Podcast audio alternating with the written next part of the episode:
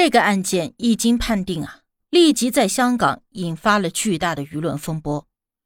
被告的家属都认为刑罚过重，而杜振宇的父母则表示，他已经承认了自己的错误。黄经纬的母亲又称，他年纪还这么小，又不是打了很多。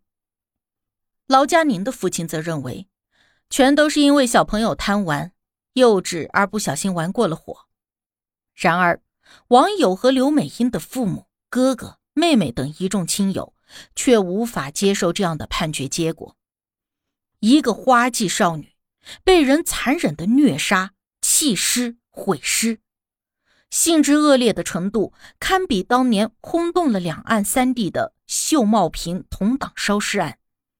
可是最终却没有一个人被判谋杀，甚至连犯案过程中存在的性侵行为。也未提及，这如何能够让人接受呢？由于陪审团有权利不向公众公布裁决理由，不接受采访，所以对于外界的这番质疑，大法官只能够给出合理的推测：被告在主观上并未想要打死刘美英，只是想给她一个教训。至于涉及的口交等情节，吴祥显和潘浩卫这两位被告也未同意，属于被强迫行为，因此性侵罪名不成立。但即便是如此，那两个指使人杜振宇和劳佳宁真的没有任何责任吗？杜振宇和劳佳宁的行为就真的没有想要置刘美英于死地吗？更令人愤怒的是，被收押以后，劳佳宁还通过同监囚犯。记者之口隔空向杜振宇喊话：“我会等你出来。”虽然案子已经定性了，但事后证明公众的质疑也是不无道理。八名嫌疑人中的四人在犯案前就有过前科，其中首被告杜振宇有过四次案底，九九年因盗窃罪被感化，零零年有两次售卖盗版光碟留下了记录，同年。还因为吸食毒品被押至戒毒所强制戒毒。二零零三年，次被告黄经纬因盗窃被感化，第三被告潘浩卫零四年因袭击罪被判入狱一个月。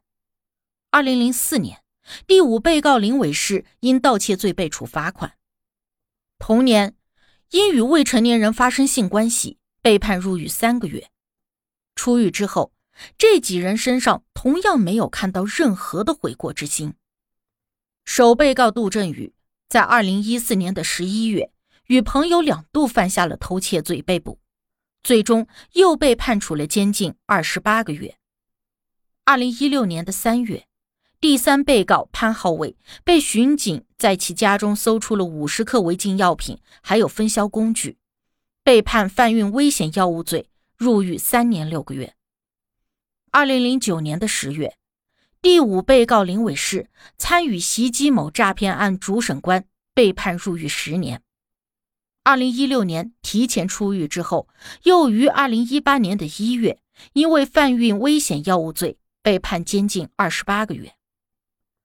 刘美英的骨灰被安葬在将军澳的华人永远坟场。案件尘埃落定之后，其母林关娇经常前往悼念。至今，他都无法释怀。他认为刘美英就是被这几个人毫无理由的虐杀。他表示永远都不会原谅凶手。他坚信女儿单纯善良，是非分明，很多事实不过就是几个人为了减轻罪行编出来的谎言罢了。首先，林关娇表示，女儿是绝不可能会吸毒的。因为哪怕减肥期间，他都不愿意使用减肥药，完全打算靠合理的饮食、游泳等方式去达到目的。所以，他们是如何利用吸毒可以减肥这个理由去哄骗刘美英加入呢？其次，林关娇认为，所谓在同党面前充大姐大，才遭群起而攻，这也是无稽之谈。因为供词中啊。七月十一日，几个人第一次殴打刘美英之前，也就是七月三日，刘美英带着劳佳宁回茶果岭求助父亲的时候，两个人还留下来吃了顿晚饭。